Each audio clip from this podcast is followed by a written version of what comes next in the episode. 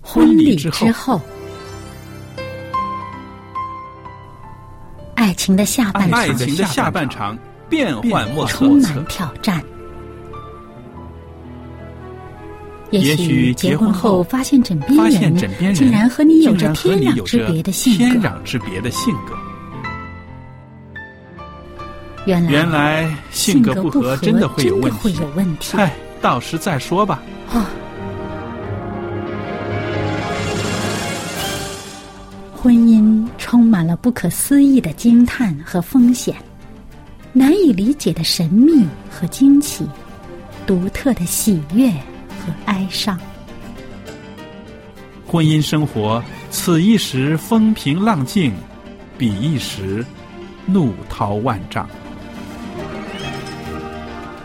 幸福的婚姻不不是是没没有有冲冲突，突的，而是而是有有能能力力解解决决冲冲突突。两个人总比一个人好，因为二二人人劳碌碌同得同美得好的美果好的效果效。夫妻夫妻是一是一起起承受承受生生命命之之恩恩的的。爱爱到到永永远远，爱到永远。爱到永远。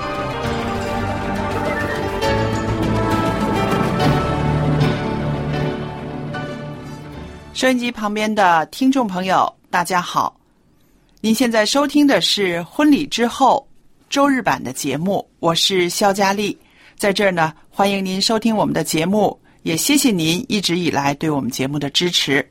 那最近呢，在婚礼之后周日版的节目中呢，我们有一位来宾，就是福牧师。福牧师您好，大家好，你好，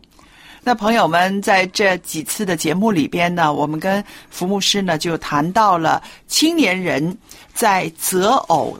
啊这件事上，这件真的很重要的事情上呢，我们需要注意的一些事情。那福牧师呢，在这方面呢也非常的有经验，所以在节目里边呢，我们也听到了很多新的一些个观念和资讯，是不是呢？那今天呢，我跟牧师呢在这儿谈谈关于青年人眼里面的一见钟情。找到了，一见钟情了。是的，这个一见钟情发展下去会是怎么样的呢？今天我们在节目里面就会谈到了。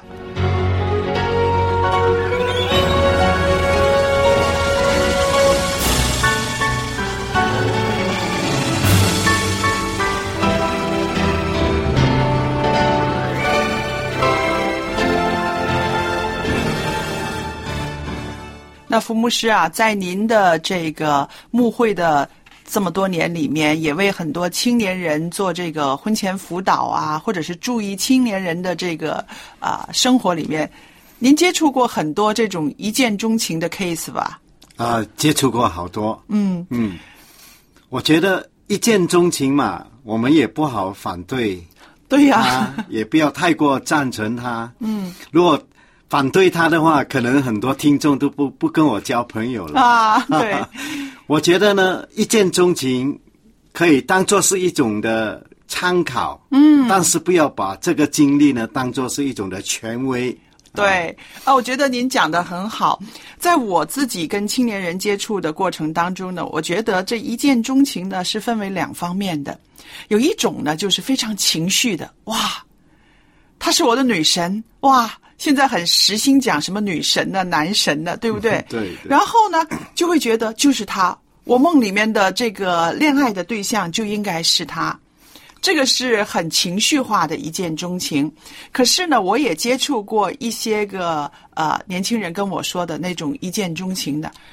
是一种感觉。他不光是眼睛的、眼目的，他一种感觉。他说，应该就是这个人，这个人将会是我的配偶。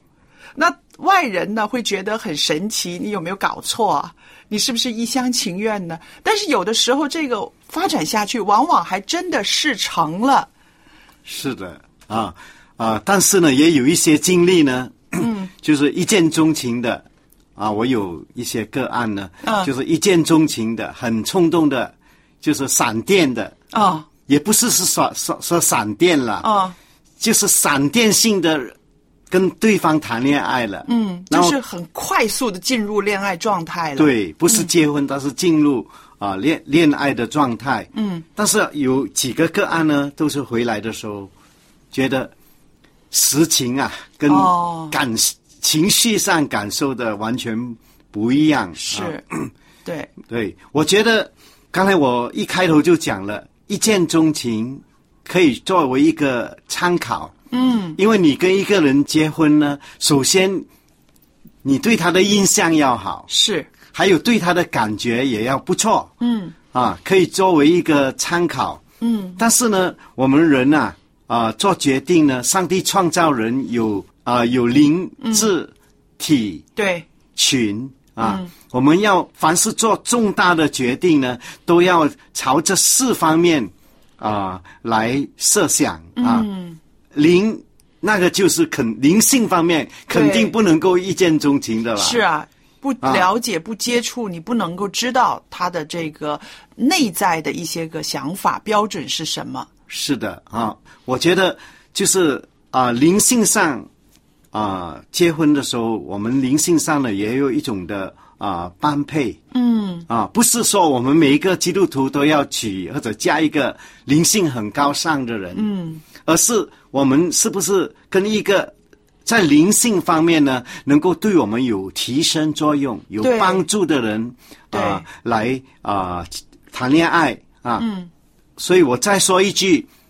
你见到一个人感觉上喜欢，嗯，我们不能够否认、否定这个感觉，是对，但是不不要把这个感觉呢当做是一个最终的一个啊、决定啊。啊，我很喜欢您的这种解释。这个一见钟情这个感觉呢是必须的，但是它只是一个参考，它是的嗯不是一个最主导的一个一个地位了，对吧？是。那您刚刚说的这个灵性灵智体嘛，那灵呢其实是一见钟情看不到的，智呢其实也是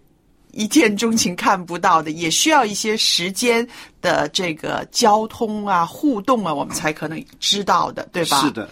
关于智方面呢，啊、包含了很多分析啊，嗯，谅解啊，了解啊，就是对你对他的，因为我们娶或者嫁一个人呢，我们不单只娶那个人，嫁那个人，是我们也把他的家庭也对变成我们的家庭了对。到底我们对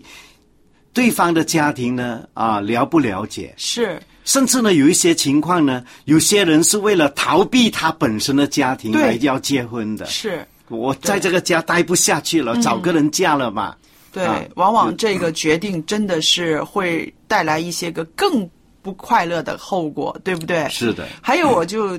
觉得您讲的这个智呢，其实也包括了我们的这个 EQ，是不是是的？他的这个情商啊，他怎么样处理人际关系啊，他自己怎么样控制自己的自律啊，这些也都在里边的是啊的。那好了，牧师，我又想带进另外一个啊一个范畴了，就是说，通常呢有好感，对这个人有好感啊，很喜欢他，进入恋爱的状态。可是呢，有的时候呢，会有一样事情会横在我们面前，尤其是现在的世界呢，呃，交通往来是非常的便利，不会像几十年前的时候，哇，一辈子就住在这个村子里，是不是？是的，很多时候，青年人在择偶的时候呢，会遇到一个像信仰一样横在面前的，就是种族的问题了。是的，那我们中国呢是幅员很广大的啊，我们都是汉族，可是呢还有很多的地域的这种限制。哎呀，北方的、南方的啊，江南的，对不对？我们北方人不愿意走去南方啊，南方人也不愿意跟个北方人结婚，因为有一些个风俗啊、习惯呢、不一样。还有呢，就是说上一代爸爸妈妈的这个影响力，觉得不能娶我们女儿，把带把孩子带得这么远去。那您在外国这么多年，您看到的更多了，是不是？这个肤色的不同，种族的不同，在这样的问题上呢，我们做家长的应该怎么样啊、处理？孩子们应该怎么样和父母沟通？您给我们一些啊、您的建议，好吧？好的啊、其实你所讲的那个不同种族，嗯，啊、不同地方的人通婚呢，其实在国外呢反而不是太大的问题。嗯，因为国外呢，尤其是西方的国家，嗯，都是有不同的种族对，居在居住在一个地方，而且中国人到了外国呢，对外国嗯不同的种族也有一种的接纳的心。嗯，其次呢，不同啊、地方的人通婚啊，反而是我们中国人看得比较重，是不是对？比较大的一个问题啊？对，啊，我啊、我在国啊、国外的时候，都帮助很多青年人，嗯，在他们的功课上、品格嗯上、成长方面，嗯，也很大部分呢，在他们谈恋爱的事情上呢，来帮助他们，因为他们没有家长，嗯对我我牧知道嗯师他就把我当家长了，他们很多人遇到事情的时候，就去找您跟师母来谈，对不对？是的嗯所以您会听到很多，比如一个呃一个青年人，他和外国人想结婚的时候，不知道怎么样过父母这一关的时候，怎么办呢？啊，是的，啊啊，好像在中国呢，啊，有一个问题就是说，当孩子谈恋爱的时候，父母会考虑到哦，他们娘家，嗯，啊，或者他的家跟我们家离开远不远，嗯，对，门户登不登对是的，啊对，还有有我们有时候也考虑到这个，甚至考虑到这个经济的问题，嗯，因为现在这个社会呢是这个经济挂帅的一是个一个一个社会啊。那我真的经历过好多在热恋当中的青年人了、啊因为门不当户不对，哦，或者不同地区的人，嗯，中国某些地区的人呢，希望自己孩子呢都嫁或者娶本地的人，嗯， 啊，很多青年人因为这个缘故呢，呃，搞到痛苦的哦分手了、啊。哦，那么在外国呢，啊、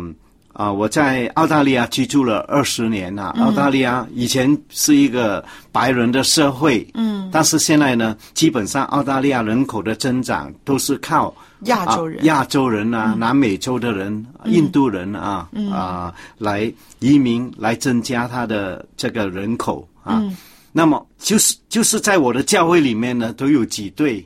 哦，啊，外族不同种族呢通婚啊的嗯通婚的啊、啊，我觉得啊，就是不同种族的通婚呢，按照首先呢，按照圣经来讲呢，嗯圣经没有明文的阻止这件事情，是，对，啊，甚至有一些例子啊，比如说这个博阿斯，嗯，巴尔斯对啊，跟他嗯这个路是德嗯以色列，希伯来人，对他却跟一个路德，就是这个应该是摩亚人，嗯，啊，来结婚了啊，而且呢，他他们都成为主耶稣基督的祖先是，对，之一啊，圣经没有。阻止这件事情，但是有一个很肯定的，就是博阿斯呢，他知道路德是一个爱主的人，是他们两个人呢是同样信仰的人，嗯，所以同样的信仰，大家都爱上帝呢，就算是种族不一样呢，问题就比较容易呢啊、来解决。啊，我觉得不同种族的啊、恋爱或者婚姻呢，首先谈恋爱的人，嗯，首先你要考虑清楚啊，对，啊，你能不能够接受，是，啊啊啊，在各种的文化方面，嗯啊，我们晓得白种人跟我们中国人那个是文化习俗呢是是不一样，嗯啊啊，举一个例子吧，啊，白种人跟中国人呢对父母的孝训的看法啊，就有很大的就有不很一样了大啊的这个区别了分别啊对啊对我们中国人很多认为白种人他们不孝顺父母，嗯，其实我在澳澳大利亚住了二十年以后不是这样的，孝顺的方法不一样对，方式不一样，对不对嗯，连白种人啊要求儿女们孝顺他们的方法都不一样，嗯，啊，中国人孩子要常常来看啊，对，买东西啊，给钱啊，嗯，但是白种人很多，我看到很多澳大利亚人啊，他们八十多岁还起房子，还爬树，对，你去扶一扶他，他很不高兴。嗯嗯嗯。啊啊、当然中国也有这样的父母，但是一般上我们中喜欢孩子们围在身边，对然后常常见面一起吃饭，觉得这就是孝顺啊。孩子小的时候，我们父母就呵护着孩子；对但是当我们年纪大的时候，我们也要求孩子来呵护着我们。，对对，这个完全啊、不一样标准不一样不标准不对，一样。以后有机会，我们还会请啊福牧师讲讲这方面的哈，嗯我们可以知道更多世界上其他的父母是怎么样。支持或者是扶助孩子们的婚姻，对对不对对那您说，在旧约的圣经里边呢，我们看到很多例子，就是说要和自己的本族人结婚，那这个是不是跟当时的一些个啊、宗教的这个事情是有关的呢？是的，其实，比如说亚伯拉罕要以撒娶本族的，对，其实不是因为种族问题、是信仰问题喽。信仰问题，嗯因为亚伯拉罕他们家移民到了迦南地。嗯迦南地的那些信仰是很可怕的，很恐怖的。嗯对对啊，性的崇拜对，啊，可以说是献献婴啊，献孩子为祭啊，对不对？这些是，的，嗯啊，所以主要是还是站在信仰方面来做一个啊、考虑哈、那么刚才我也提到不同种族的婚姻，我觉得就是青年人嗯，啊、如果你在这种处境之下的时候，你要考虑的另外一个问题呢，就是你的家长，嗯，对，你不同种族婚姻呢，肯定遇到的困难比同样种族的更多。是。那啊我自己就觉得呢，如果是年轻人，你的对象，你的呃将来的配偶，你觉得他不是自己民族的人，跟父母会有一些隔阂，那中间呢，你就要做很多的功夫。是的，首你要先做桥梁。啊对，你要安抚父母，因为在父母来讲呢，他们不是说反对或者什么，他们是一种恐惧，可能是怎么办呢？说话也说不通，对不对？是的我们家里面好像来了一个外人，不能够跟我们沟通。年纪大了的人心里面会不平安，这个是是的做年轻人、做自己啊、做孩子的应该去理解。然后呢，也应该呢，呃，像您说的做桥梁，就是跟将来的配偶呢，也要说清楚我们的传统是这样子的，我们的家庭是这样子的，你能不能愿意多了解我们？对不对？所以这样子的话呢，你让两边呢都可以安心，而不是说就是就是他了，我们都要结婚了，你们还怎么样杀出来反对？这个反而呢会让啊让你的配偶和自己的家人呢变成一个对立的一个场面了，这个就是嗯不好的。是的，嗯，在这种情况之下，我们不要贬低任何一方的种族，嗯，或者文化，嗯，最重要，比如说啊、一个呃，一位年轻姐妹跟一个外国男孩子谈恋爱的话，要到了要结婚的地步的话，那么这个中国的这个姐妹呢很重要，嗯，就是你要做一个教育工作，你要对告诉你的未来的你的未婚夫、未来的丈夫、啊，中国人这个是怎这方面是怎么想的？是那么更加重要的就是你要把就是你丈夫或者你男朋友那个文化呢，来沟对交流给跟你的爸爸妈妈来对做一个啊、一个的交流是啊还有呢，我认为一个非常重要的就是，如果你的啊、就是这个男朋友或者女朋友嗯外，如果是外国人的话，他对你本身的民族文化一定要有尊重。对这个是如果很严他谨的对你的民族、你的文化都不尊重的话， 就算了吧，就算 了，很对肯定有很多问题对，的存在。在我自己的生命里边呢，我也觉得有一件非常美好的事情，那就是您知道了，我的丈夫不是我们中国人了，可是啊、孩子。还没有生下来的时候，他就提醒了我一件事，让我很感动。他就是说，你跟孩子要讲中国话。诶，我觉得很奇怪哦。我说怎么会这样子？因为我当时不是住在中国嘛，我应该嗯去学那种话。他说，如果你的孩子不会讲中国话，你妈妈会很寂寞，你也会很寂寞。嗯，嗯哦，我觉得啊，这个是非常好的一个提醒，而且从这一点上面，我知道他真的是也爱我的家人，也爱我的母亲。他觉得啊、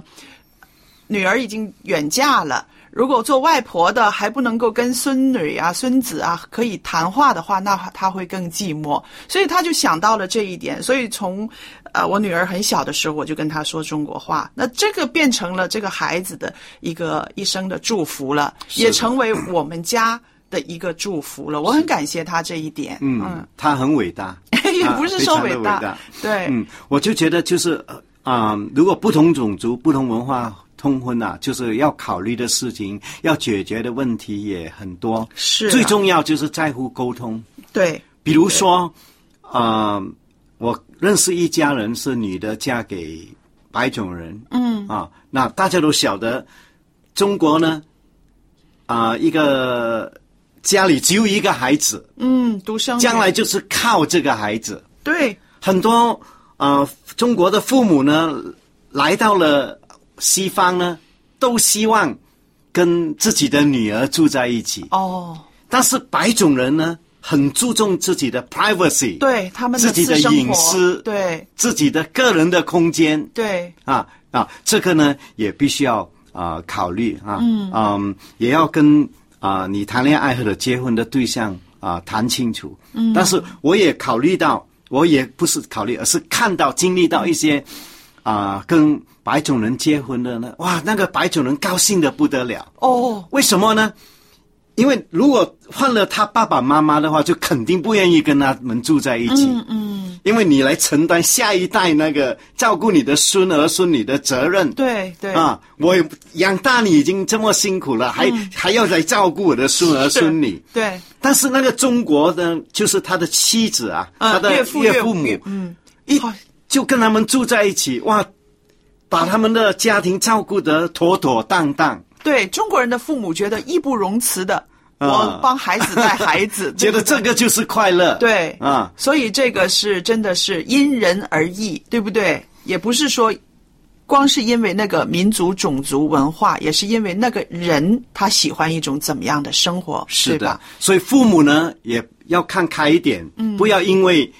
自己孩子跟异国外国人啊谈恋爱了，觉得很是件大事情，世界末日到了啊。是我们不要这样看啊。那么啊、呃我们需要很了解、谅解的踏进。就是啊、对方的心灵世界、文化世界，嗯，还有他的种族，还有饮食的习啊、习惯是、啊对。那好了，福牧师，我们再顺着这个讲下去，就是说，如果真的是面对父母不同意你的婚事的时候，应该怎么办呢？你也接触了很多这样的例子吧？爸爸妈妈开始很反对，但是可能后来会有一点变化吧？对啊、一般上不同种族同啊、谈恋爱嗯啊、或者考虑到结婚这个问题呢，嗯啊、有时候会遇到家长的这个啊、反对啊，嗯不单指中国父母反对，甚至是白种人的也父母会嗯对，也也反对。你晓得，有很多白种人他有一种种族主义，对，对，啊，他不希望自己的孩子啊、孙子孙女生出来又不像白人，又不像中国人，啊啊，就遇到过这样的家庭。那如果啊，一个人是亲身经历这种的情况，我觉得，嗯，啊，就是要你选了这个挑战，嗯，你就要选择啊忍耐哦，哼，啊，但是在忍耐的过程当中，很重要的就是不要违背你的父母，不要伤他们的心明白，啊，慢慢的教育他们，慢慢的交流，嗯，让他们能够理解啊这个情况。还有呢，我觉得很重要的就是把你的男朋友或者未婚夫、未婚妻带回你的家，嗯对，啊，对，啊、跟一个外国人相处，哇，开始的时候很难，嗯，去啊、很难接受。但是当你的父母本来是很有保留的，看到哇，原来他的未来女婿是这么好的，对，这么喜欢吃中国餐 的啊啊，有比意吃比比较起来，他喜欢吃中国饭多过外国饭的。嗯，对，啊有，也发现了，诶，他真的啊，一般啊，外国的青年人啊，他们我见过会修车，会盖房子盖房子，什么都会的，对很能干的，因为他们从小的就训练孩子能够对独立，对啊，那慢慢是来享受认识嗯对方，可能会慢慢的啊，除去一些的偏见，啊是。所以啊、呃青年朋友们，我想，如果你面对这样的情形、一个困境的时候呢，你应该尽你所能的去维护啊、和父母的关系，而不是要因为这个事情呢和父母决裂。一个青年人结婚，他不只是啊、你们两个人的事，更重要的是两个家庭的结合，还有一个呢没有带着父母的祝福，这段婚姻路是很难走的，对吧？对牧师，非常难走 啊，但是一定要啊、一定要忍耐啊。是，其实有时候不但只是不同种族，嗯啊，好像我家就有一个经历哈、嗯，我姐姐当时呢跟一个失婚的，就是他的妻子，我姐夫呢，他第一个太太过世了，哦而且有孩子。哦，那我姐姐是家里最大的，就跟她谈恋爱了。哇，我的父母当时又哭又闹的，对啊妈妈就又哭又闹，爸爸就发火，嗯，因为其实他们是心疼，他们啊是是觉得这条路不容易走，因为你要去做一个后母了，是不是？是的嗯你的困境很多，所以爸爸妈妈其实是心疼孩子，是抱着好的动机，啊， 对，但是坏的态度 是吧？是的是的所以对，嗯，所以但是后来我就，后来呃，开始的时候我姐姐的婚姻也有一些的，嗯难处难处啊。但是后来我爸爸妈妈发现，原来这个女婿呢还是很孝顺，嗯，很好的，接受他们了，很啊，接受他们的，嗯啊。后来到了我妈妈年老的时候呢，因为她的儿子都在外国，对她不愿意到外国去，你们都其是传道在不同的地方，是的对，所以我妈妈的，我爸爸患了癌病以后，是我姐夫照顾她。哦，我妈妈终老呢，是在我姐夫的家，我姐姐的家里面来终老的。是嗯所以的你看，这个是一个很美好的见证，也是嗯啊。所以朋友们，那我们呢，在节目里边呢，从生活的各个层面跟您分享这些个信息，希望可以鼓励你们，也可以祝福你们。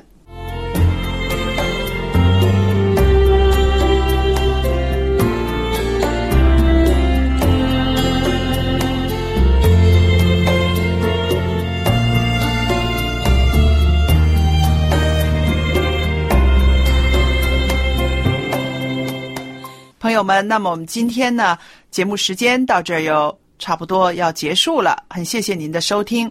也特别的希望朋友们可以写信来给我们的节目一些回馈，告诉我们您收听我们节目的一些感想，或者是您自己的一些亲身经历、美好的见证，都可以告诉我们。我的电子信箱是佳丽，佳丽 at v o h c v o h c 点 c n。谢谢您收听我们的节目，我们下次再见。下次再见。